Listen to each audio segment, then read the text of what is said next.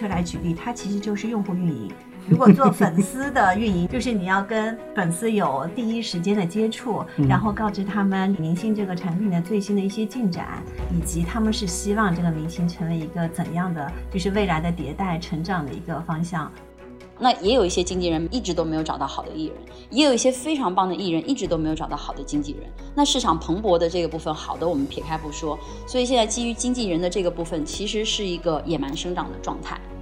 早些年，其实微博上有很多粉丝就会去考古，比方说一个明星，他在早些年前后那些微博上，他们发言都是很真实，但现在这些已经都没了，这也是跟目前的粉丝经济这块有关系。明星跟粉丝之间的一个牵制力量会越来越多了。这个艺人在他变得更加知名的时候，跟他在之前的状态是不一样的。可能在之前，他在素人的阶段，他跟粉丝的关系更多的呢是我们大家在交流，对我们一起来探讨。但是当他开始真实成为了一个艺人了以后，他其实有更多的责任感。愉悦干货，提供坚果般的无负担商业与品牌营养。欢迎收听《B B 商业与品牌》，在这里我们一起聊商业与品牌的有趣故事。我是 Linda 拿铁林，我是 Sean。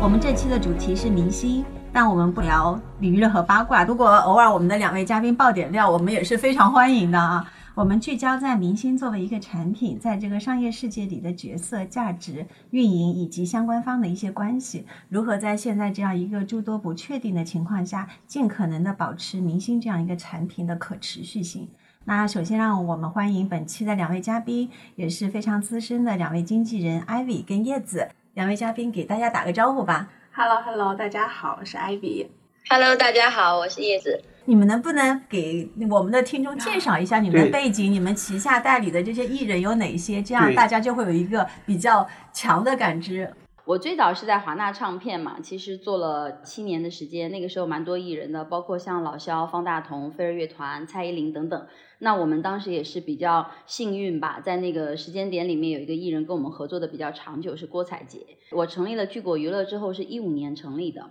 那聚果呢？一五年的时候，采洁的商业化的部分都在聚果娱乐经营了两年之后呢，少女时代就爆火了。当时那部戏里面有一个男主角叫王大陆。那那个时候我们其实基本上在做这两位艺人的商业化的所有的内容。在一五年到差不多一八年的时间里面，国内不管是日韩的公司，还是一些海外港澳台等等，他们有很多的艺人大量的涌入内地。那基本上在那个时候，几大的唱片，包括有一些 S M Y G 等等的公司的艺人，在进入中国内地的第一个时间点里面，会有一些艺人跟我们有多层次的合作，不管是品宣还是商业化的部分。那现在呢，公司差不多有十五组艺人，那十五组艺人基本上是有新的学生在北电或者是北广传媒学院的一些毕业生，也有就读的，有一些是在市场上有一定作品跟认知度的。那也有一些就是非常头部的一些艺人，那现在基本上分为三个梯队。聚果现在我们今年是第七年，北京是总公司，上海算分公司，但也已经第五年了。那去年跟前年我们分别成立了杭州、厦门和深圳三个分公司。那基本上的状况就是这样子。那我们呢，主要就是服务于像叶子这样的经纪公司的，我们主要做的是艺人的宣传，其实和艺人的商务。大部分做的呢，宣传的其实就包括了两大部分。第一部分呢是服务于艺人影视作品，还有一些卫视的节目来做出圈的运营和声量的传播。另外一块呢，就是我们会做一些艺人的危机公关。第二部分呢，我们主要做的就是艺人商务，帮品牌提供艺人和娱乐营销的解决方案，帮他们同时去监测舆情。以及呢，帮他们来做跟粉丝相关的这样的一些代言人或者合作艺人的粉丝运营。一八年的时候，一个机缘巧合的机会进入了娱乐圈，那这个时候呢，开始跟着几个比较知名的经纪人，帮他们来做粉丝的管理。因为其实最终他们是一个打通的体系。那这两年呢，我们还是服务了蛮多很爆款的艺人。就虽然我不提名字啊，但是。从前年二零二一年到今年的，基本上市场上的爆款艺人，应该有百分之七十都是来自于我们公司的运营。我们其实这两年，我觉得我们参与的做的最骄傲的一个项目，是我们跟张小斐的合作。我觉得是让整个公司，包括我们的小朋友，有感受到一种从零到一的这样的一个快感。我们在做张小斐的时候，我记得我们最爆的那一个事件，就是艺人跟品牌的结合，就是张小斐从 Zara 穿到了 Max Mara 这个事件。我觉得快乐且有成就感，然后同时，斐妈也是一个非常非常非常好的艺人。这个合作让我们到现在为止，整个公司都在为此很骄傲。那我们接下来就慢慢的开始聊啊。啊，对对，我本来想打一个比方，就是叶子公司和艾维公司的一个区别，因为我们听众很多都是车企圈的朋友，其实一个是相当于甲方造车的，一个是帮助卖车传播。是不是这样子？是那个，我觉得叶子是造明星这个产品 啊，对。然后 Ivy 是帮忙去有了这个产品了商业化之后产生商业的价值，对，是这样的。一定程度来说，叶子是我们的甲方爸爸。好的，那我们就从明星的这个一开始来聊啊。如果我们把明星看作一个产品的时候，最一开始的应该就是产品定义的这个部分。那可以称之为明星，你们觉得必须具备哪些属性？因为除明星之外，还有一些，比如说歌手、演员，这些是属于职业的身份。那明星跟这些职业身份之间的区别是什么呢？呃，我觉得这个叶子会很专业，跟我们讲讲你是怎么选人。因为回到我的领域里面，我就会比较好讲。但是我其实今天想在大众赛道里面去了解今天这个话题。其实明星，我觉得现在已经跟以前的明星有变化了，特别是我觉得今年开年往后面。原本的明星可能大家觉得歌手啊、演员呐，包括有一些可能是脱口秀啊等等。但现在其实我觉得，在这个主流的市场里面，好像有凝聚力的、有影响力的、可以带来一些引导的、正确的价值观等等输送的，其实都可以被大家理解成明星了。因为现在有很多的人觉得他是一个明星，包括有写书的一些很厉害的一些作家等等啊。那回到我的领域里面，我觉得歌手跟演员其实比较简单，两个最核心的。要素就是，如果他是歌手，他一定要具备他在音乐这个部分非常高的一个技能跟专业的素养。那演员这个部分，其实就是要回归到他的表演的部分。其实作为一个经纪公司，我们常常也有一些资源导入，为一些非常初始条件好的小朋友做很多的输送。但是过往几年，我们会发现，不管我们做了什么样的一些铺垫，那核心还是要回到演员本身，不管是基于他原本的天分，还有他受过的专业。技能的一些培育吧，所有的这个部分，所以歌手跟演员目前是我们在经营的这个艺人载体里面最重要的两类。那原本我们其实也经营过一段时间艺术家，但是现在在中国整体的市场上来讲，有很多的艺术家还是比较缺少土壤的。所以在我的这个部分里面来讲，就是基于明星，他一定是有他独特技能的。他是有一定的凝聚力的，在这个个体的群体里面，能带来非常好的一个传播，以及他在创造的这个作品的时候的一个很好反馈。对我大概会是这样的一个总结。因为我们今天讨论的也会是以艺人明星这样的一个品类为主，所以你刚才有说到，就是选品其实是非常。重要的也就是艺人发掘这一环。那平时的话，你一般是有哪些常规的一些选品的渠道？刚才你有说北电啊，这些是不是就是你常规的一些会去挖掘艺人的一个最初的一些赛道呢？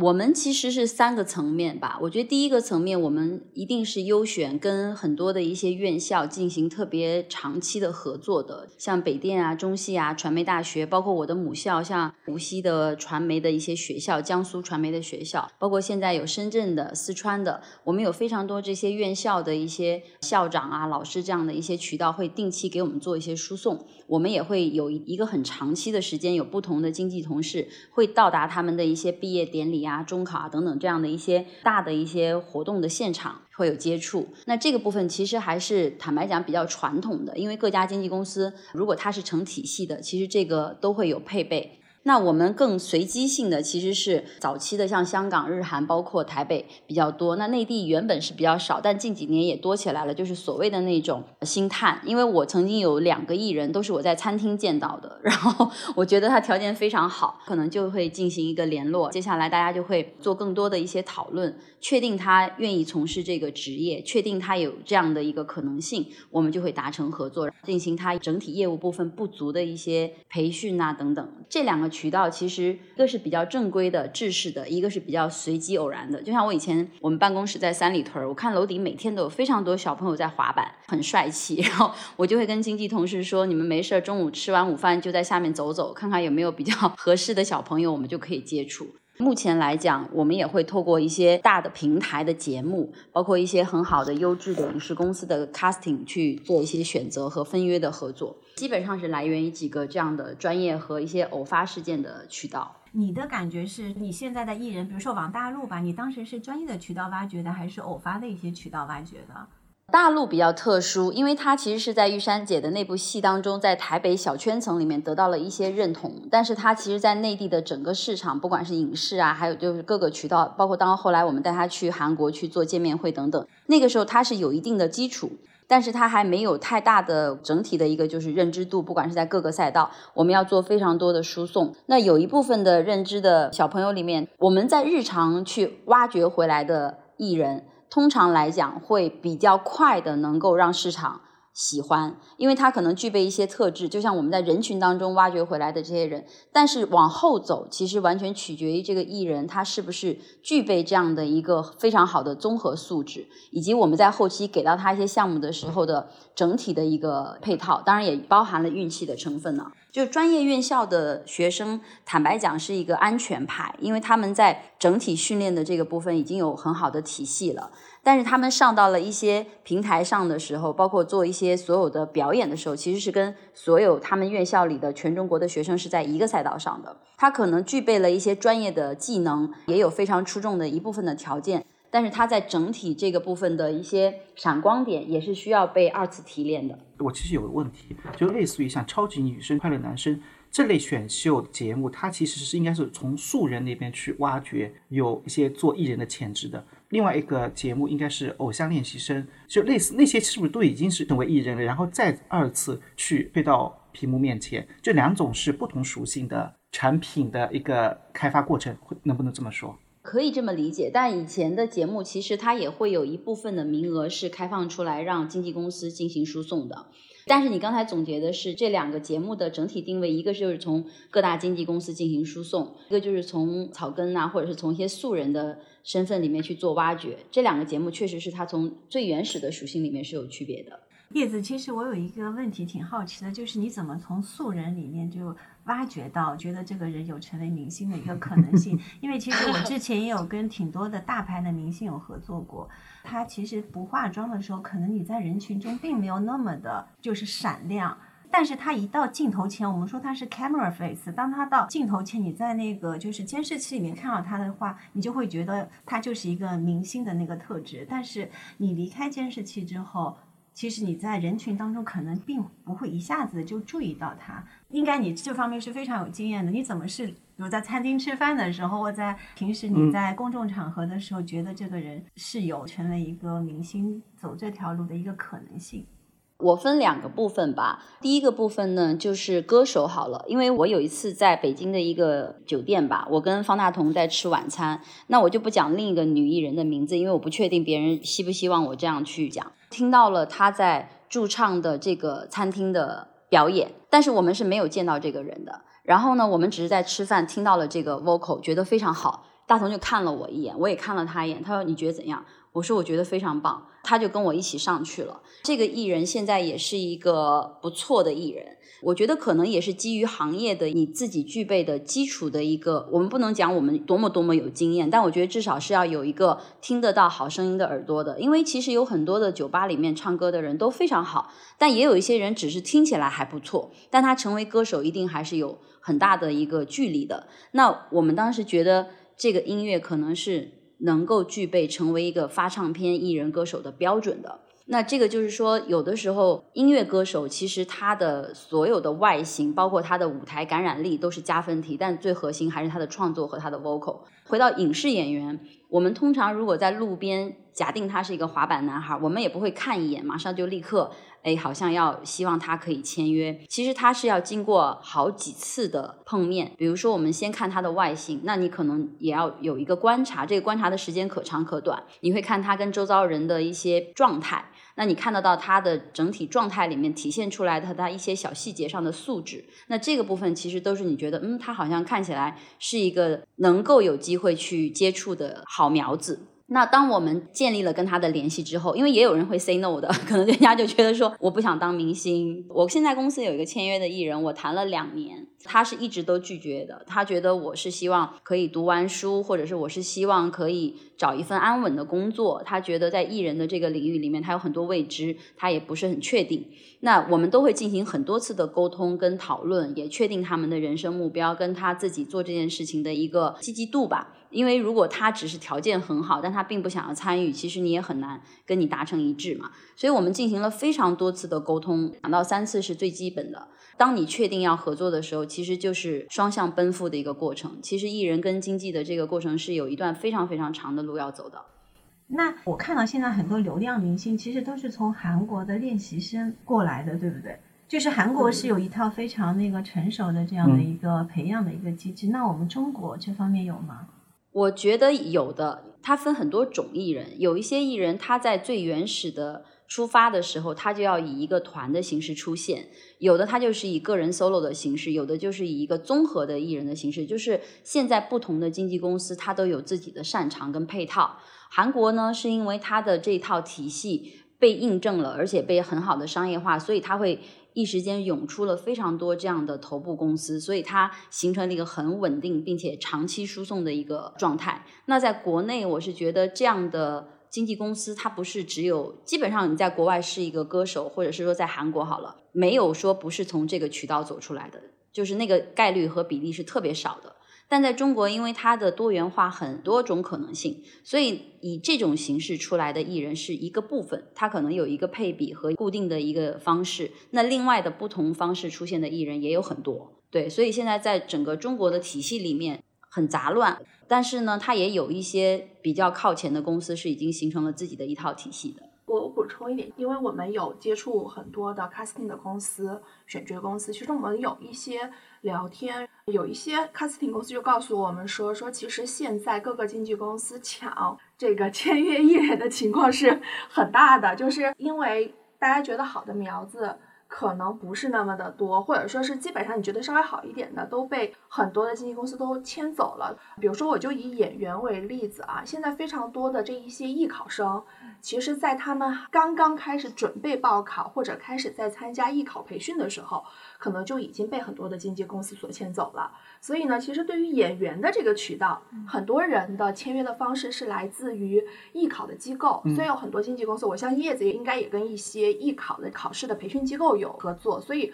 对于演员来说，很多可能在他真实艺考之前已经被签约了，甚至说被发现了，在被有意的进行一些培养，带到一些影视剧当中做一些配角的角色了。还有一个问题啊，就是因为其实现在是一个人人都可以做视频的这样的一个年代，然后每个人都可以呈现自己最好的，把特长呈现在所有的公众面前。比如说抖音啊这样的平台，那作为经纪人的话，你们会把抖音作为一个自己挖掘未来那个艺人的一个渠道吗？还是说完全是不看这一块的？其实有，早期大家会在微博上看，那这个渠道对于经纪公司选择来讲是同一类渠道，对于我们啊。因为原来会在微博上嘛，甚至有一些以前是类似开心网嘛，还是什么，再往前我有点忘记了，后来就变成是微博。对，然后现在就变成可能抖音、小红书等等一系列，但我们现在也在不停的，也算是试错吧。因为有的时候，其实你看到非常好的条件的一些小朋友，他可能综合的能力不像他在视频里面呈现出来的这么优质。因为早期的微博或者是一些内容输出的一些平台，它给出来的东西都是比较还原的，可能那个时候它的拍摄啊，各方面的一个条件是相对是一比一的。那现在呢，就是因为我们最重要是几个核心要素。素嘛，不管是它的外形，还有它的输出等等。那现在有的时候，其实你接触下来，发现它的整个内容输出是有三方甚至四方来完成的。首先，它的样子可能就不是它原本的样子。之前在最早期的时候，用很长的时间在这里去做一些功课，现在也还会有经济部的同事也还是会去做这功课，因为它也是有概率的嘛。但是我总体来讲，我觉得还是有一些差异的。但是我觉得，同时大家在看抖音的这样的一些达人的时候，能不能作为演员，大部分会先选素人一点的，就是他没有很复杂的经纪约，大家会更愿意去选一个粉丝量没有那么高，但是条件比较好的，就是可塑性会更强一点。粉丝量太高的话，就嗯会它一个有限制在那对边，对吗？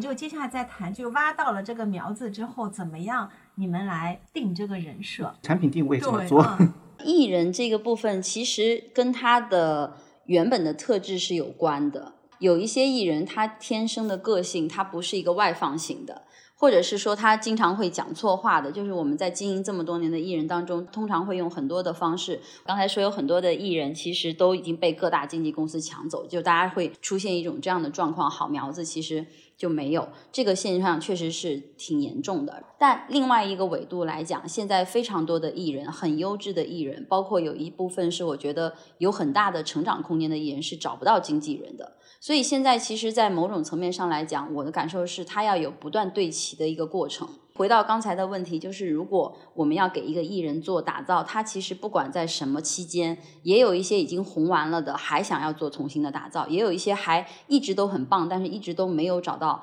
好的一个方向的艺人都有。那基于新人也是一样的，就是要去跟他达成一致。这个一致的状态里面包含很多的元素，包括他选戏、选歌，包括他要去做这件事情的节奏。我曾经也遇到一个条件非常好的男生，他可能才二十多岁，那他讲的就是我希望我可以一直在四十岁之前完成这些事情，所以我不是一个特别急功近利的状态，我更希望在这个状态当中，我们可以非常安稳的去走每一步安全的这样的选择。因为有的时候一些项目它存在一些激进的状态，或者存在一些冒险的可能性在里面，因为它可能是一个很博眼球的，或者这件事情能给他带来很快速的一个发展。这个过程是跟艺人不断并齐和磨合的过程，并且要等每一个选择得以实现之后，大家不断的复盘。所以在艺人的这个部分，最早期的定位其实大多就是要跟他有很多次的讨论。我们能不能举个具体的例子？叶子，因为你一直代理采洁，我不知道可不可以拿采洁这个作为例子。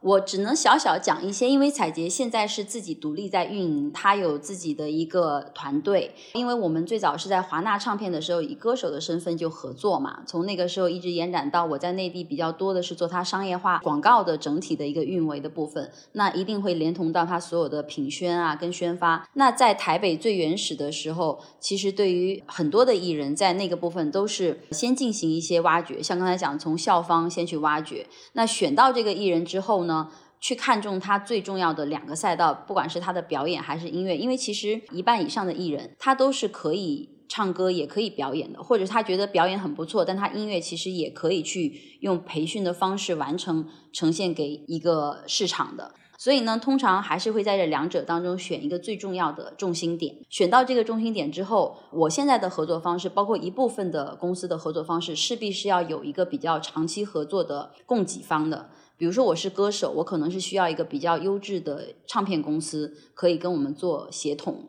或者是一个比较厉害的互联网的音乐平台，这是比较核心的。那如果是影视演员，我们可能更希望他在早期能够接到一个比较好的，能够让大家看到他的一个作品。所以在跟艺人去做定位的这个过程当中，会有几个专业的同事进行配合。那音乐的部分就会有企划的老师，会有音乐的制作人。加上经纪人，他们要一起去评估这个艺人在市场上推出之后，他哪件事情，因为有一些艺人他是都可的，那我们要选择他最擅长的，以及最擅长的这件事情在市场上的可比性，以及他是不是有雷同的竞争者。确定了这个赛道之后，我们再去确定我们接下来的所有以经济层面去思考的投入产出比，再去思考它的运维。那演员的这个层面，其实就要考虑他现在要走的一个赛道，他是希望往一个什么样的剧集层面？像现在比较多的是，比如说有短剧、有大剧、有电影。其实，当一个艺人在最早期出道的时候，你给他的设置，包括你给到大众传递出来的所有的物料跟信息，都要是一致的。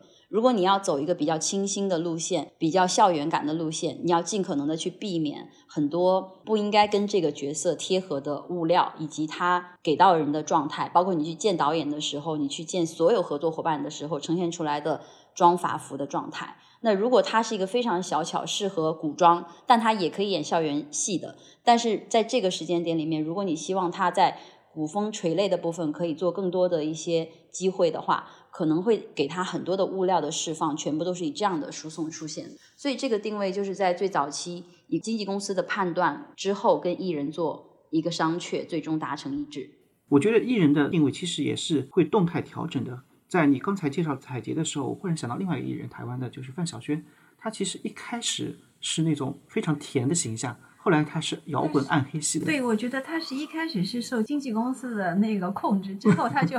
那个释放真我。对，因为每一个艺人都是有一个阶段的，就像我们成长，其实大家有时候有没有回望自己的 照片呐，或者什么，就觉得哎，我怎么会？因为我们有很多的同事，包括我，我相信我们今天在一起聊天的一些同事，你可能在学校期间不是这样，或者是未来我们 maybe 会有另外一面。其实艺人这一路的成长，他会有很多的节点跟变化，我们。我们常常会讲经纪公司不能说百分百，但大多都是陪伴艺人一段旅程的一个很好的合作伙伴，因为他可能跑得快了，也可能是经纪公司跑得快了，他都有不同的可能性。因为一个公司它也像是独立的个体，它也会生长，它也会有它希望走的公司的方向。对，所以我们把整个的过程，它都是一个非常长期的过程，都是要有很多的裂变的。刚才叶子说，其实在中国经纪人还是非常缺的。所以想了解一下，现在整个中国的经纪人的这个专业度以及规模到底是一个什么样的状况？跟那个比如说好莱坞比啊，比如比如说跟韩国这样那个娱乐更为发达的一些市场来比较，就是很多明星他的经纪人就是他的亲戚，在国内感觉比较多一点，是不是？对，我不知道这个是不是现在已经有所改变了。我觉得很难有配比上的预想，我当然希望是可以有变化的，但是我觉得中国的。整体华人这个族群吧，大家对于这种情感的链接和海外的价值观跟教育是不一样的。我们不管是今天有这样的一些家人，或者像你刚才讲的哥哥姐姐等等亲戚的这样的参与，不管他的参与是深或者是浅，只要他的家族里面有具备这样能力的人，或者是有这样资源输出的人，他势必都可以做一些这样的参与。这种参与一定是有好有不好的。那不管好与不好，他都会有参与。但是对于海外的市场环境来讲，他们从整个价值观的体系里面，他甚至于上大学之后的所有的事情，其实他都是有一种自己独立体系的运转的。那在中国，就是你想，我们现在基本上到了五十岁，可能你跟你的父辈，他还会去告诉你，哎，你最近工作 如何啊？怎么样？需不需要我如何？就是这个东西，我觉得不会有太大的改变。那只是说，在经纪公司接洽的同时，你需不需要去优化这件事情，或者要不要去界定一个底线，是要用什么样的方式，怎么打配合？因为大多来讲，我们还是希望所有的事情是往好的方向上发展的。那如果有一部分的协同是能够帮助这件事情变得更好的，我觉得它在没有干扰的情况下，当然是没有问题的。但是如果在某种情况下，这样的一些呃参与和配合，如果影响了它的一些发展，在某种领域上来讲，我觉得就是需要有一个很好的认知。如果能把这个认知摆在桌面上，大家探讨出来，并且能够达成一致，是最好的。对，所以中国现在经纪人的情况，我觉得也是有一点变化的。早期其实经纪人是没有那么。复杂的，他可能就是在这个部分非常专业，把这件事情做好就可以了。比如说一个影视的经纪人，他只要搞定戏这件事情就好了。那现在为什么像是艾薇啊，包括大家都要去非常专业的去把这件事情帮助艺人去优化？是因为很难有一个经纪人，他有大量的时间阅读剧本，并且跟所有的经纪公司拿到一线的消息，还能去巩固好关系的同时。他还要去搞定所有的互联网的媒体、平面的媒体等等一系列时尚 fashion 类的东西，还要搞定他 所有的商业化，他的商业化的所有的关系的处理，就是这些部分之外，那现在又延展出来了艺人的自媒体。因为他如果没有自媒体的这个阵地，当然有一些艺人他是不需要的，他的定位的人设里面他不需要经营这个板块。但大多来讲，百分之七十的艺人他需要自媒体。那么自媒体又回到了他的编写、拍摄、剪辑、上传、数据维护等等。就是现在的经纪人为什么越来越少了，或者是说越来越难做？现在依然有非常多很优秀的经纪人，他服务着非常多优秀的艺人。就是在时间这个维度里面来评估，包括艺人成长速度的测算，它会形成一个对冲，可能要不停的有一些机会让大家能够遇到。那也有一些经纪人一直都没有找到好的艺人，也有一些非常棒的艺人一直都没有找到好的经纪人。那市场蓬勃的这个部分，好的我们撇开不说，所以现在基于经纪人的这个部分，其实是一个野蛮生长的状态。好的，大家非常的精进自己，然后去不断的学习，不断的去拉合作伙伴，一起参与到自己艺人的管理里面。那有一些非常被动的，或者短期之内没有办法去运转的，可能他就失去了跟这个艺人的合作，因为这个艺人他需要往前，或者是你此刻也觉得跟他的合作非常的疲惫。这个过程其实是一个不断在优化的过程。就是除了刚刚叶子说的，还有一个原因，其实是跟中国的经济的生态有关系。也就是说，你以好莱坞为例的话，其实资源是比较聚集的，可能这几个大的经纪人手里面握着这几个头部的影视公司的所有的资源，或者说是这几个唱片公司的最头部的这个资源。但是在中国这样的生态是不一样的，因为我们互联网的发展速度很快，所以信息是趋于透明的。那么这样的资源的聚集在部分人的手里的，其实是不太像的。那对于很多，我觉得像我们合作很多艺人，可能也是亲戚来做他的经纪人，但是其实我们不把它定义为经纪人，他们其实更多的像是艺人这门生意的管家。嗯，但是呢，真真正正的经纪人或者我们定义的经纪人，是要去就像刚刚叶子所说的这样的，是要去帮他去找到好的作品，给他找到好的商务，给他去塑造更好的这个传播效应的。所以呢。在天真姐之后，有了非常多类型的经纪人，商务经济啦，什么宣传经济啦，就是他把这个细化了。我觉得是跟资源的整个的走向，互联网的发展也是有关系的。然后我发现有些好的经纪人，他也变成了 somehow 一种明星，对杨天真那种是吧？对，但是我觉得更多的定义这个明星，其实更多的就是。被人更多的知道以及他身上带有的一些东西，所以就回到刚刚提到的这个问题，人设这件事情。其实人设，我觉得更重要的一件事情就是，像我们在做一个艺人，他能不能把这个艺人打造出更高的声量，还是回归的是这个人设是不是真实的，是不是他本身就有的。我们没有办法给他创造出一种人设，因为这个东西它是不可持续的。对，这里面就有一个很有趣的问题。刚才叶子有提到，是说现在的百分之七十的明星，其实他们都是有自媒体的。Ivy 又说，其实真实的人设是特别重要的。所以我想知道，现在有多少的明星，他们是自己在运营自己的自媒体？就是他真正的那些话，有也许一些素材是需要团队去帮他来制作出来，但是他想表达的就是他个人想表达的那个言语，真实的态度，不是经纪公司或者是他的整个团队策划出来的。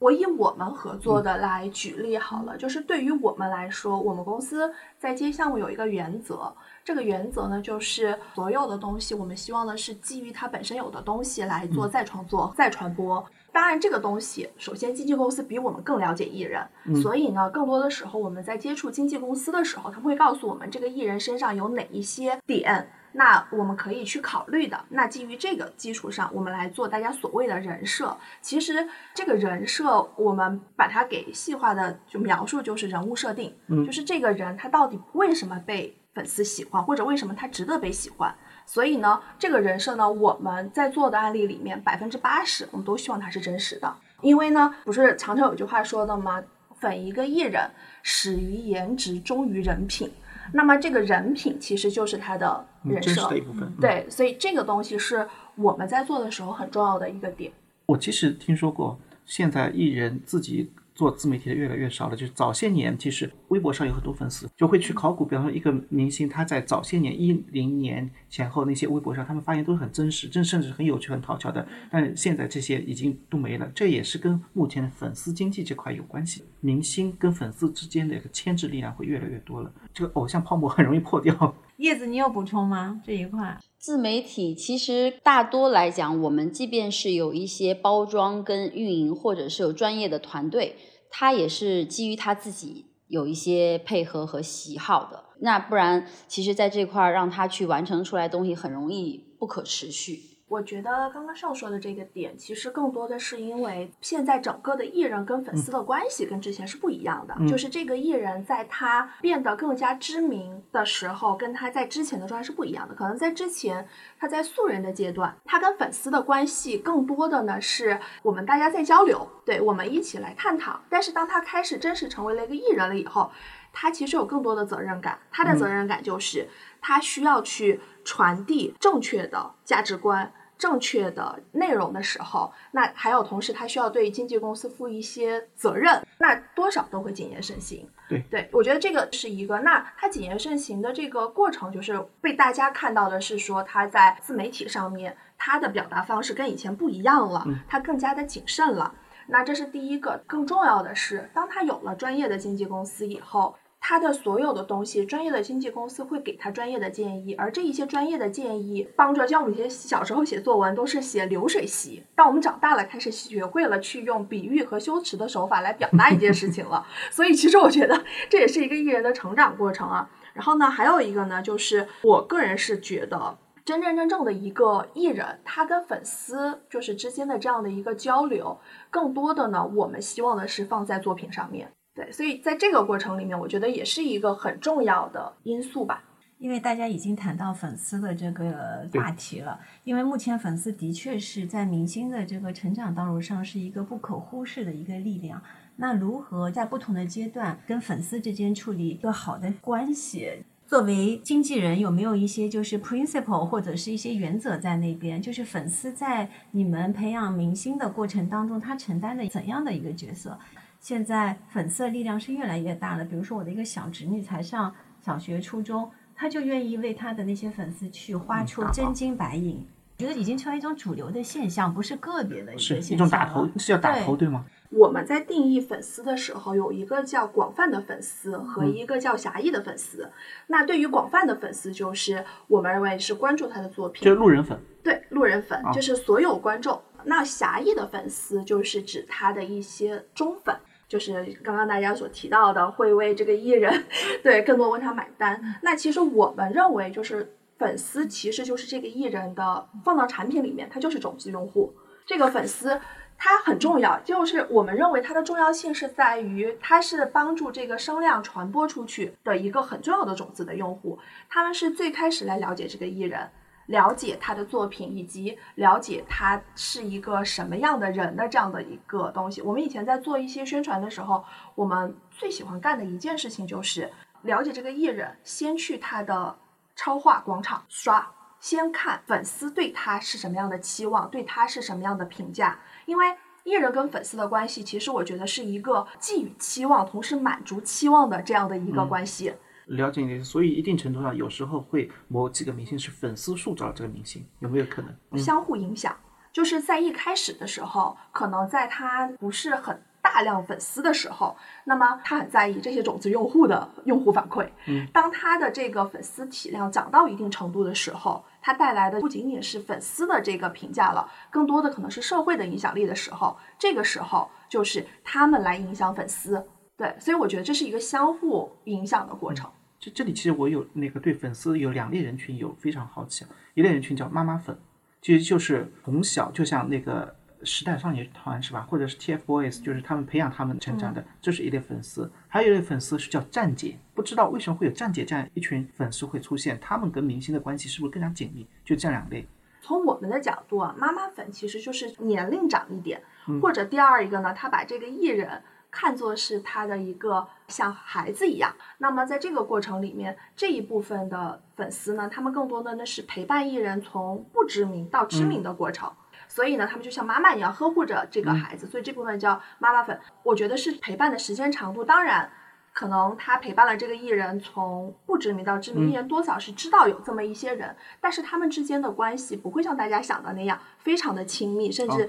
发微信这种程度不到这样的，因为毕竟他们还只是作品和欣赏的人嗯之间的关系。那么对于站姐呢，其实站姐的定位呢，我觉得更多的是他们愿意投入更多的时间来跟艺人的行程，比如说接机送机呀、或者他们拍戏的时候的这样的一些花絮的拍摄啊等等。那么这些人，站姐站姐就是他们自己就有一群的 follower，一群的嗯小的这个粉丝。那么他们呢，就是会从站姐这里了解到最新的资讯关于这个艺人的。那么他们自己就像有一个站子，这个其实应该最开始是来自于就是贴吧的那个阶段，对他们自己有这么的一个。像现在 KOL 一样，他们有自己的一个号，然后在这个里面不断不断的发布全新的作品。我觉得不管是什么样的粉丝，他们跟艺人的关系，或者说是我们希望就是他们处理的关系，其实大家都是平等的，所有的用户都是平等的，嗯这样的一个关系。叶子，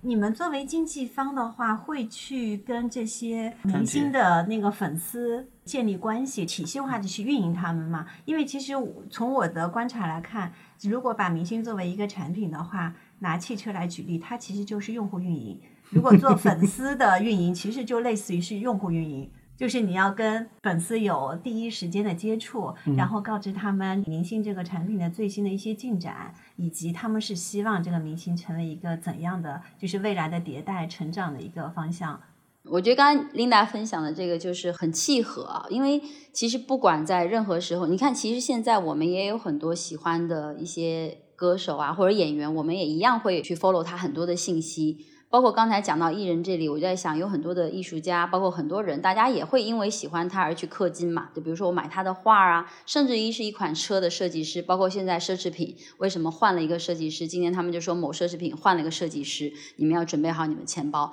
回到艺人，其实是一样的，就是我觉得粉丝他能够带来的这个通道，一定是他在这个人的作品。或者是一些他的言行举动等等带来的一些影响上，给到他们在生活这个层面或者是精神这个层面的一些引领，或者是一些自己带来的帮助。比如说，有很多人他在低谷的时候听了一首歌，这个歌真的是帮助他走了很长一段路。那等等一系列啊，所以我们基于粉丝，其实一直以来。因为可能我手里经营的艺人，包括这么多年接触下来，都比较少是那种大型比赛而出发的那种艺人，或者是像刚才讲的妈妈粉养成的那种艺人，我自己个人接触的艺人里面比较少，所以我们跟粉丝之间的交流，包括整体的一个认知，包括配合，都是很默契的吧，可以这样讲。因为就像刚才讲到站姐，当你达到一定体量的时候，特别是在中国市场上的一些。呃，整体的爆发力其实不是在我们的控制范围里面的。当一个艺人达到这个体量，他势必是有了非常大的一个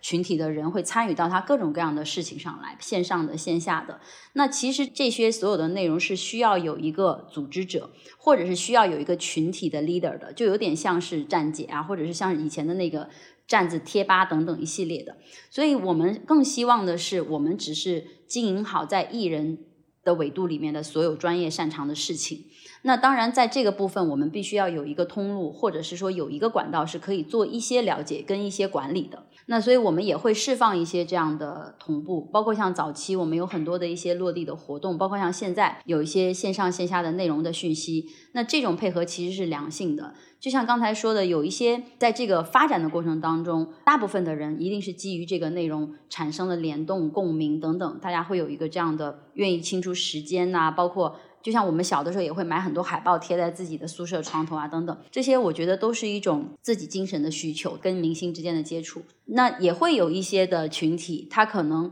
原始的目的就并不是对于这个艺人的一些喜好，或者是对于他成长路上的帮助。那这个市场就是非常错综复杂的，所以基于我们来讲，会有一些跟粉丝的互动，或者是比较负责的一些窗口，大家平时的接触。但这个部分其实有的时候也会给艺人嗯很大的一个能量的补给，因为比如说他们在台上，或者他们在有的时候的一些作品上面看到大家给他的留言，其实艺人也是需要有很多的反馈的。在某种程度上，我觉得是一个相辅相成的关系。而且，其实我觉得现在更多的经纪公司也开始重视对于这一些粉丝的行为的引导了。因为之前广电也发了一个管理办法，也是在从政策的层面带领着这个经纪公司去更好的让粉丝能够更加规范的和更加正能量的来进行这样的一些行为。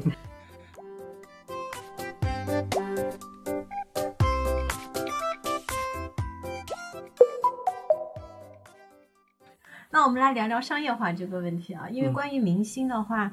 我觉得很重要的一个指标应该就是他商业化的一个能力吧，就是他的商业价值能力。应该说，一个艺人、一个歌手或者电影明星，他有很强的号召力，但是他从来不代言，不跟商业品牌产生合作。现在有这样的？存在吗？有这样的明星存在吗？我觉得绝对的没有，嗯但是我觉得对于一个艺人来说，就是他们其实身上肩负着两个方面的内容，嗯一个呢是提供好作品，另外一个就是大家所说的商业化。很多艺人也被称为艺术家。那么对于这一部分的艺术家明星，他们追求更多的是对于艺术的追求。所以呢，他不是通过商业化的手段来满足他的这样的一个人生追求，但是呢，对于现在很多的年轻的艺人，我觉得包括经纪公司，其实大家都是一个商业商业行为体。它除了要带来好的作品的同时，通过作品让自己有更好的知名度，与此同时呢，能够去吸引好的商业合作伙伴。对，所以我觉得还是分两类。嗯，对，要帮公司赚钱，因为之前月华不是那个上市嘛，他在招股书里面其实看到王一博他的一个帮公司赚钱的份额将近占到百分之六十。就是我自己参与过很多的代言人的项目嘛，我的几个观察啊，就是首先第一个观察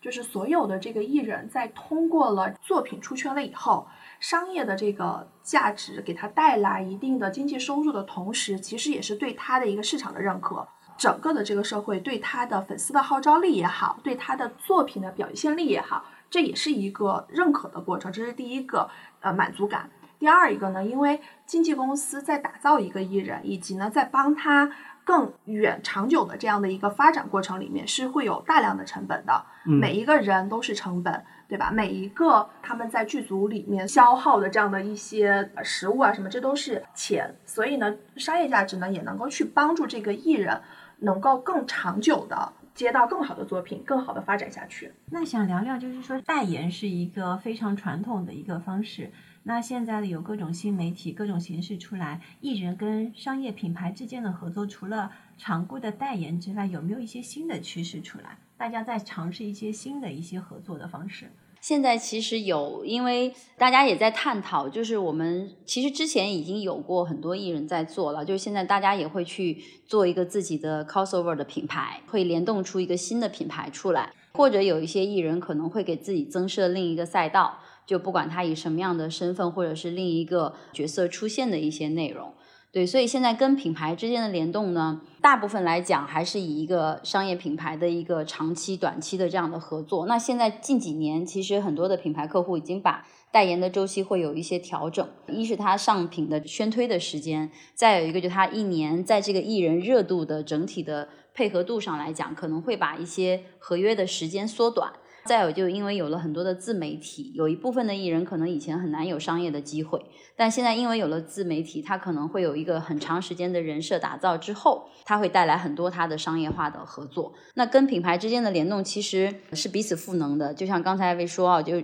今天一个艺人，他如果在他非常有高点的认知度的这个作品的同时，有一部分的品牌客户会在这个时间点跟他进行合作。那对于品牌来讲，它会有非常好的热度提升嘛，它也可以很快速的表达自己。产品在这个人群里面想要带来的一些气质，不管是它的 TVC 还是它的平面出来给到消费者的状态，那对于艺人来讲，他也很快速的去。给到大家看到它的商业可能性，包括它不同的面向，除了演员这个角色之外带来的，不管她是一个妈妈，还是父亲，还是一个怎样的一个独立女生等等，就是在这两者的对市场推出的物料里面，其实是能得到特别好的一个传播效果的。今年呢，其实，在新消费这个部分的布局，已经有很多的艺人，从去年可能大家也在做规划吧，包括像今年有线上线下的，也有一些就是比较浅的一些短期的限定的合作。和一些系列的合作，也有一些就是比较长期性的，甚至是一个店铺连锁店的形式，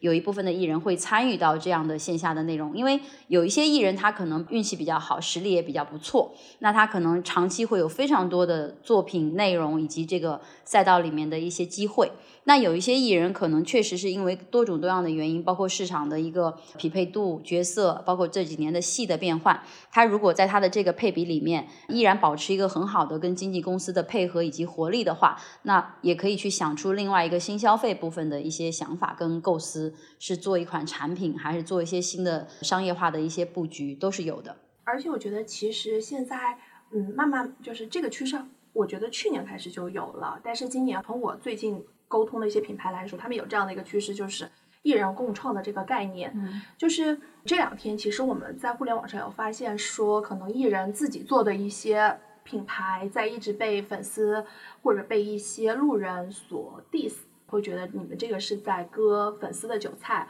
其实这是一个趋势来的，但是呢，很多品牌它把这个的用作的方式呢，更多的是来做艺人的共创。我举个例子，就是之前呢，我们有沟通一个艺人，他的。自己有一个品牌，就是那个权志龙，那个嗯 Peace Minus One，、嗯对，那是个小雏菊。然后那个时候呢，我们在跟一个品牌在沟通的时候，那他们其实就提到的一个概念，就是我们大家一起来 work out 的一个概念，就是要做一个共创的这样一个东西。比如说，因为那个东西是一个饮品，所以他就提出来说，我们可以做一个跟他所拥有这个牌子相契合的，比如说小雏菊口味的饮料。虽然这个合作最终没有成型啊。但是这个饮料最终是出来了，所以呢，我们是觉得是说这个可能是未来的这样的一个趋势，就是在这个艺人本身，回到刚刚所说的，无论是他的人设，还是他自己已有的这样的一些作品里面，那么可能未来会有更多的共创的机会出现。同样也是在食品赛道，我之前做过一对泰国艺人的合作，嗯，他们的影视作品里面呢，其实就更多的是椰子。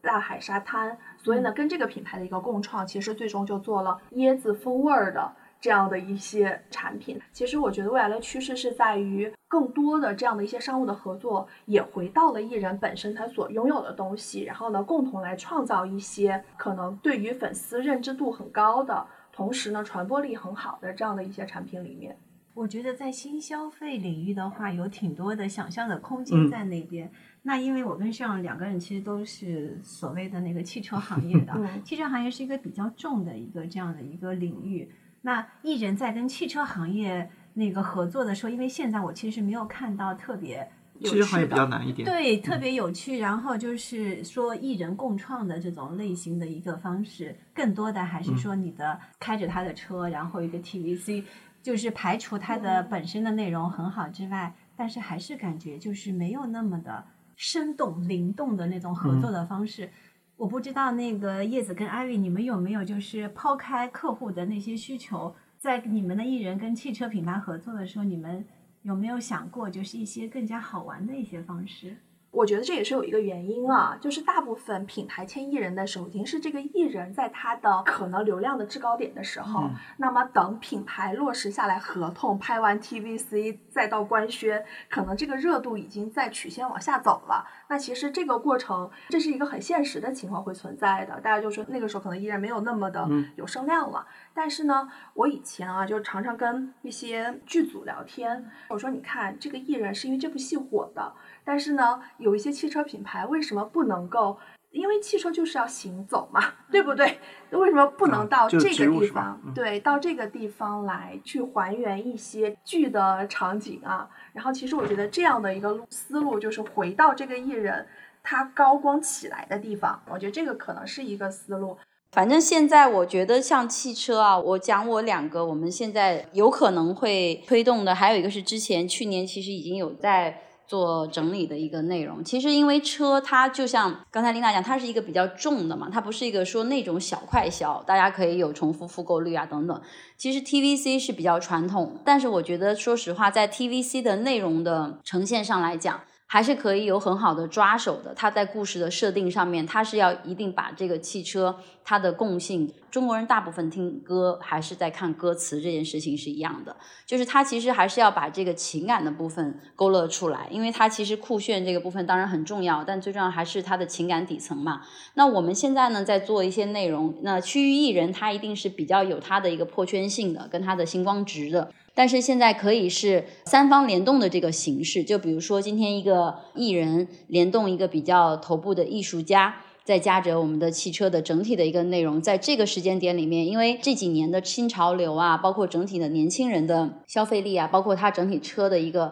单价等等啊，就是在一部分的车型跟车款的这个部分是能带来很好的一个传播效应跟故事的。它在这个部分可能有一个三方的联动，它不管是以造势的形式，还是以一个他们 crossover 的艺术的一个展览的一个形式等等，这都是一个连接。其实这三年我们也一直在做一个内容尝试，也依然是是跟艺术有关的，就是可能是在一个线下的状态里面，联动一些不同的民宿或者联动一些不同的站点，他们会形成一个很大的车友群。因为我们现在发现很多的人其实是比较 lonely 的，就是他是以个人载体出现的，不管他是高频的工作者，还是他是一个嗯生活当中他有一个伴带上一个孩子，他其实也在某种层面上需求有社交属性。所以我们现在也在创造很多这样因车而相会的这样的一个可能性。所以我们可能会制造很多的线下的内容。那在这个内容当中，艺人可能会以车主的身份，也可能会以车品牌商作为邀约的形式。参与到这个内容里面来，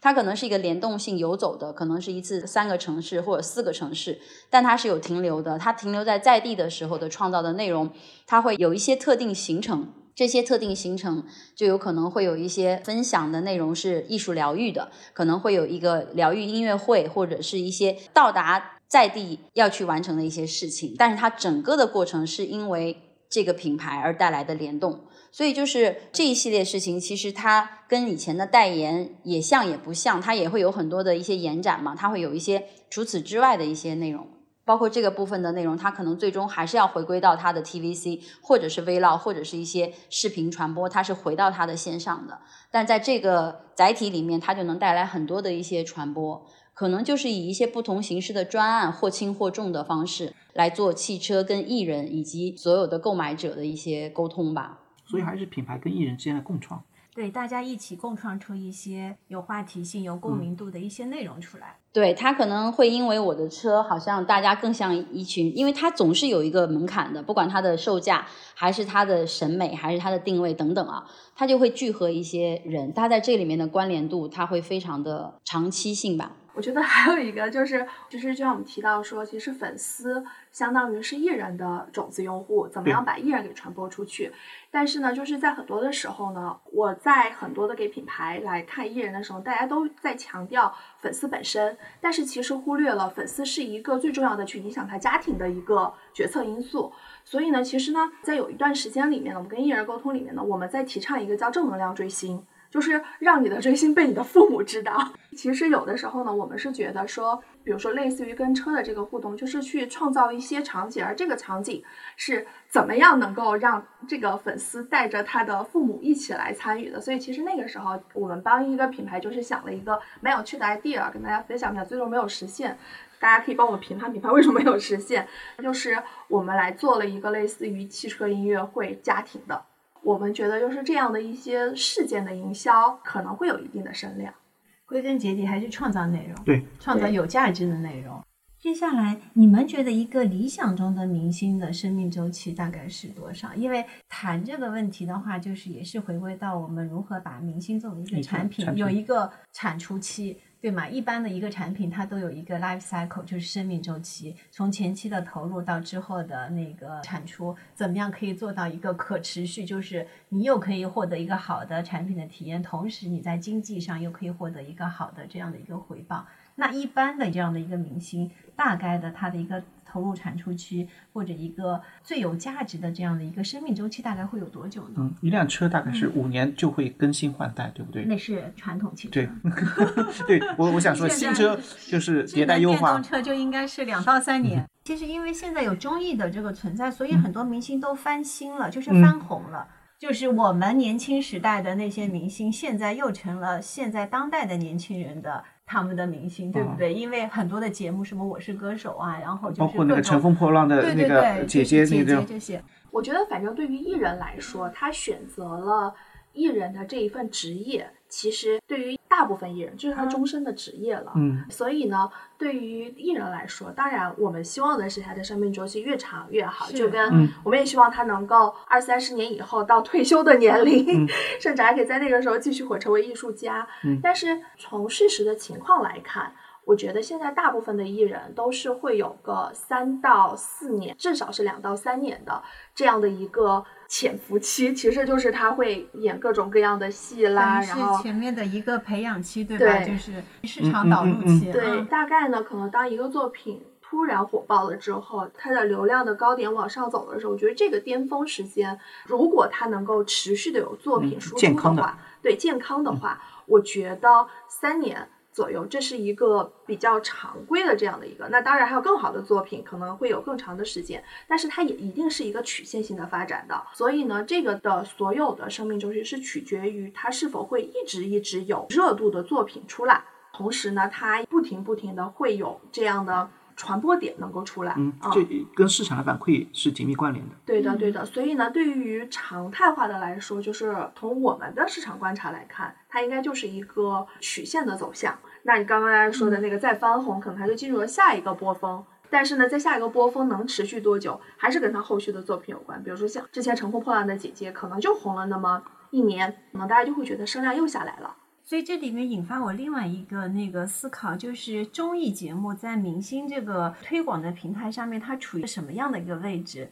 就是我看到的是，其实没有太多作品的明星，他们可能会利用这一段空档的时期，去用综艺的方式来维持他的这个声量。那如果真的是他的档期，就是在专业领域档期非常非常满的这些艺人，他可能根本就没有时间去上这些综艺，除非是说他要宣传他的作品，他才去那个上综艺。一种是上综艺的明星，一种是不上综艺的明星，是不是有两种？叶子你怎么看啊？我发现现在每个市场都在拼命的完善自己。当它这个载体可以被留存，像刚才我就听大家在讨论，我就一直在想这件事情。其实有的时候我也特别希望参与这样的交流哈，就是它会让我静下来去 去复盘。你发现现在的综艺，它有很多的时候是艺人的第一次露脸，嗯，他可能他的出道即综艺，嗯，那有一些艺人呢，就像刚才讲到，他可能已经是。老咖，或者是大家所谓的很久没有出现在屏幕前的，他透过一个节目，他又一次翻红了。那这个的生命周期可以持续多久？其实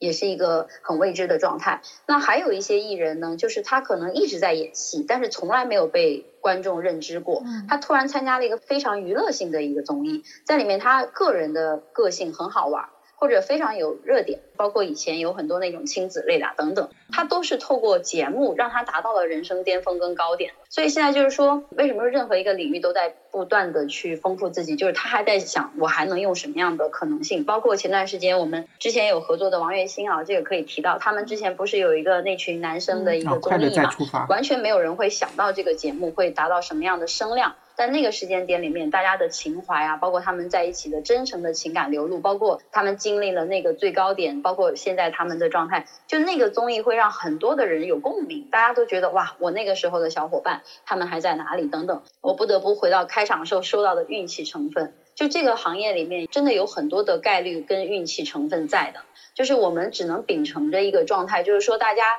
今天做这件事情的一个想法跟状态是非常积极向上的。而且要不断的积极向上的去应对很多好的和不好的一些事情的发生，所以于综艺来讲，我觉得现在确实是有一部分艺人不参与，不参与有很多种原因嘛，可能是他自己抵触，也可能他上去了之后，经纪团队跟个人的判断觉得并不加分，或者是他现在的这个高度，或者是他现在的这个呃初出茅庐的状态有高有低，他可能都不适宜去参加这样的节目。所以其实现在于我们来讲，任何一个载体。都是在艺人的艺术生涯的这条路上的一个选择，他可以选择去，也可以选择一个非常好的一个节目，完成他自己的舞台。因为对于一个歌手来讲，如果他没有舞台，没有办法让别人听到他的音乐，他势必是需要一个这样的舞台的。而这个形式里面，他势必如果真的只能以综艺的形式出现，他就得参与。这就是不管他喜欢与不喜欢，或者是我们觉得如何，他可能这就是他当下最重要的机会，也可能参与之后就成为他真的是。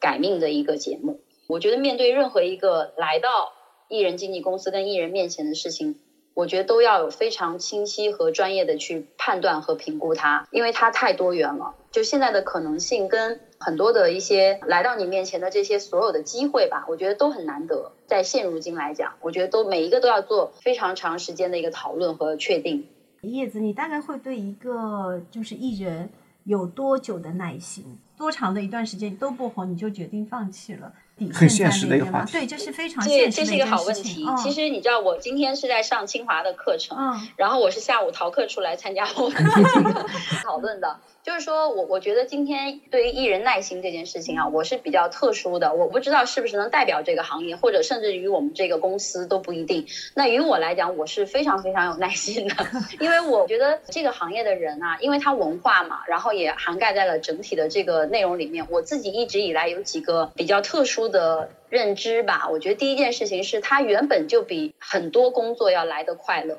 他当然每件事情都非常辛苦，我常常会讲，你看他们，比如说有非常多复杂的工作，包括有非常多很重复劳动力的工作，不辛苦吗？在我看来，艺人行业是非常非常辛苦的，特别是艺人，包括艺人经纪人，包括你承受的压力啊等等一系列。但我觉得这份热爱跟你的喜欢有很大的关系。所以为什么我说我的耐心是比较久的，是在于我可能没有耐心这两个字，就是对于我来讲，就是要做这件事情，就是这件事情是一个你。必须要做，也非常想要把它完成的事情。刚才讲到艺人的周期，其实现在两年到三年是一个比较合理的周期。但我发现有一个概率，就是很多的艺人是到第五年和第六年才火的，因为有的时候他第二年、第三年，或者是已经小露头角，或者是已经突然被市场认知了，但是他再往后走的那个时间点，可能就下去了，也可能就上来了，也可能就站稳了。当他第二番儿的时候站稳的时候，或者是能够被过半以上的人认同的时候和竖大拇指的时候，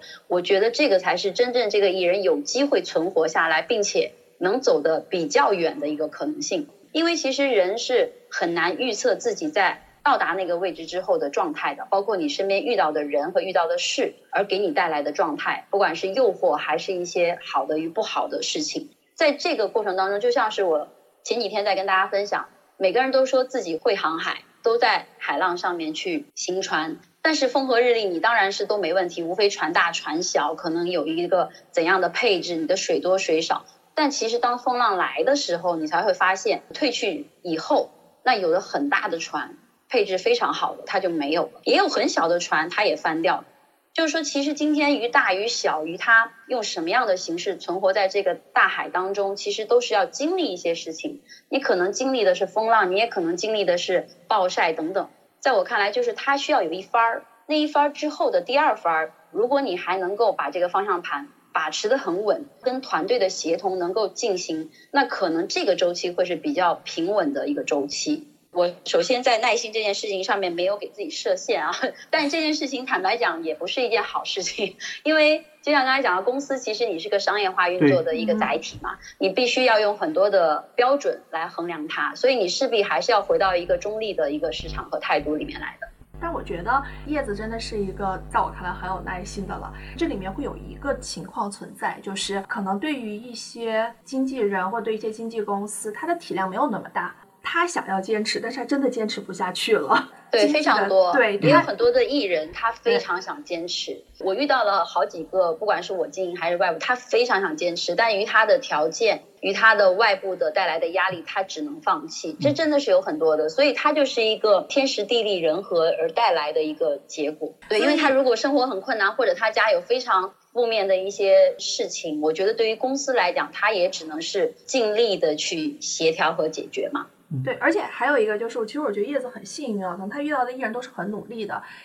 对，有些艺人很懒是吗？对，因为经纪公司跟艺人之间的关系其实也是相辅相成的。艺人你是否足够热爱、足够努力，其实也是决定了他的生命周期很重要的一个原因。也不乏有一些艺人就想作为一个流量就出道了，然后就一直被喜欢，但是自己却没有那么的努力，所以其实也有。顺着这个话题，可以说一下我们最后一个问题，就是那个危机公关。其实艺人明星有两种翻，一种是翻红，一种是翻船。在你们接触的，所谓那个你们内行人的视角来看看，有哪些明星案子是可以作为教科书般的存在的，就是正面的；有些可能是反面的那个教材。我觉得明星的翻车还是刚刚提到有两个问题，第一个问题就是在于粉丝跟艺人之间的期望差。就是他们的期望和艺人的这个被期望之间的差，可能对于一些流量的艺人，很多粉丝把他就当做像男友一样的存在，所以呢，这些艺人是不能够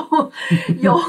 谈恋爱。对对对，所以其实这个是一个信息差的问题。第二一个呢，就是对于我们来说，解决危机公关最重要的一件事情是知全貌。作为帮他们来解决危机这样的一群人，是必须要知道事件的原貌的。这就取决于说这个艺人愿不愿意很诚恳的告诉我们到底发生了些什么。嗯，但有些事到了局子里面才会愿意 透露，对吧？不排除吧，但是我们是认为，就是解决危机公关的有两个底线。第一个底线是这件事情是不触犯任何的法律法规的，这是没有办法洗的。我们的第二个底线其实就是知全貌，我们要帮你解决这件事情，来对齐网友的这个信息。嗯，那我们是需要知道全貌才能够去知道的。那只有知道了这些全貌和不触及法律法规之后，我们其实危机公关最核心的一件事情就是去看所有网友以及现实的这些人的反馈，我们把真实的声音放大，嗯把这些抹黑的声音缩小。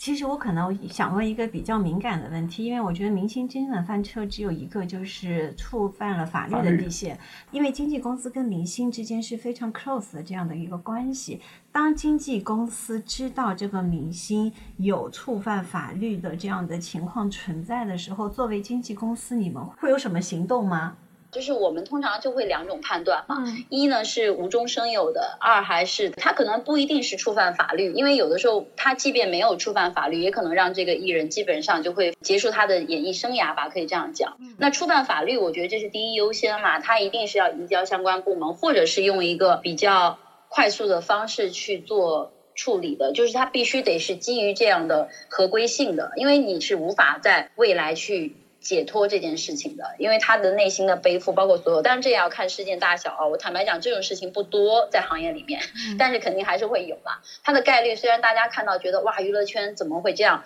但是你要想，这是一个多少人群的一个行业，所以它的概率其实并不多的。再有就是回到它的真实性，或者是说它的一个无中生有，我觉得基于无中生有，它其实要评估当下的那个噪点是怎样的，那一定要及时的去做出一些。动作，不管这个动作是要表明你的立场，还是说你要如何，还是你要冷处理，我觉得都是一些动作，你必须要很快的做出动作。那基于一些不切实的事情，是一定要做出一个非常明确的一个答复的，或者是说这件事情它不是触犯法律的，但是他做错了，我觉得这件事情与我的价值观里面，我是一定会要尽快的去把这件事情给到大家。公众一个回复的，因为他现在的人群，包括现在我们出现的很多社会事件呐、包括现在的娱乐行业，你会发现大家的认知的状态不像以前了。比如说我们早十年前做经济，出现很多事情，我们是有非常多的一些优化方式的。那现在包括你有时间，你可以用很多的时间一直不给大家消息，等到你嗯，想好。但现在来讲，其实你每一分钟都在抢时间，因为当你官方无法给到对方正确的回应的时候，或者是一些线索，或者是你想让大家引导的一些方向上的状态回复的时候，所有的人其实就在帮你去给答案了，就已经在帮你去给到一些你想要的或者你不想要的答案了。所以那些答案都不是你想要去给的的话，那就会产生很多的困扰跟杂声。对，所以我觉得危机公关比较好的几种案例吧，因为这个行业其实是一个活久见的案例。这件事情只要它不是真实的，或者是因为当下的一些什么样的状态去伤害到这个艺人的话，他其实是用时间要去优化和解决的。当然，他犯法这个事情还是回到琳达说的，我觉得这个是不在一个命题里面的。对他基于整个行业或者整个市场来讲，这都是一视同仁的。但基于一些他被舆论莫名的去影响的，我觉得他可能要给更多的时间去做一些代谢吧。就对于我们乙方公司来说，如果我们遇到了就是像这样的可能触犯法律的，首先呢，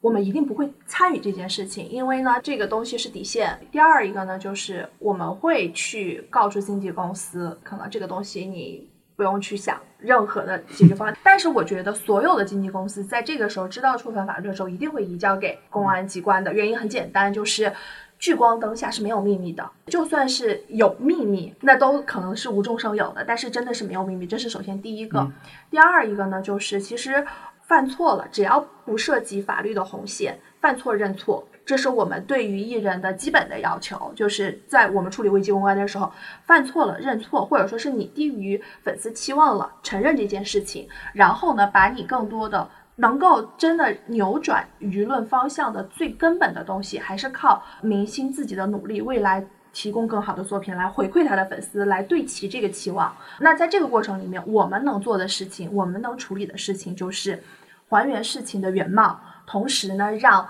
戾气少一点，积极正能量的信息多一点，这是我们会做的。好的，非常感谢叶子跟艾薇在这个周末的下午跟我们聊一起聊明星这个有趣的话题。谢谢大家。谢谢大家，谢谢大家。感谢收听本期话题。B B 商业与品牌已上线小宇宙、苹果播客和 QQ 音乐。如果觉得还不错，请给我们五星好评，以及分享给身边的朋友，这对我们很重要。也期待给到我们改进建议，让我们下期做得更好。以前最常说怎么办，现在最常说没关系。当我感到空虚，就去便利店买些吃的东西。以前最常说怕什么，现在最常说算了吧。当我感到无力，就告诉自己深呼吸。在我成为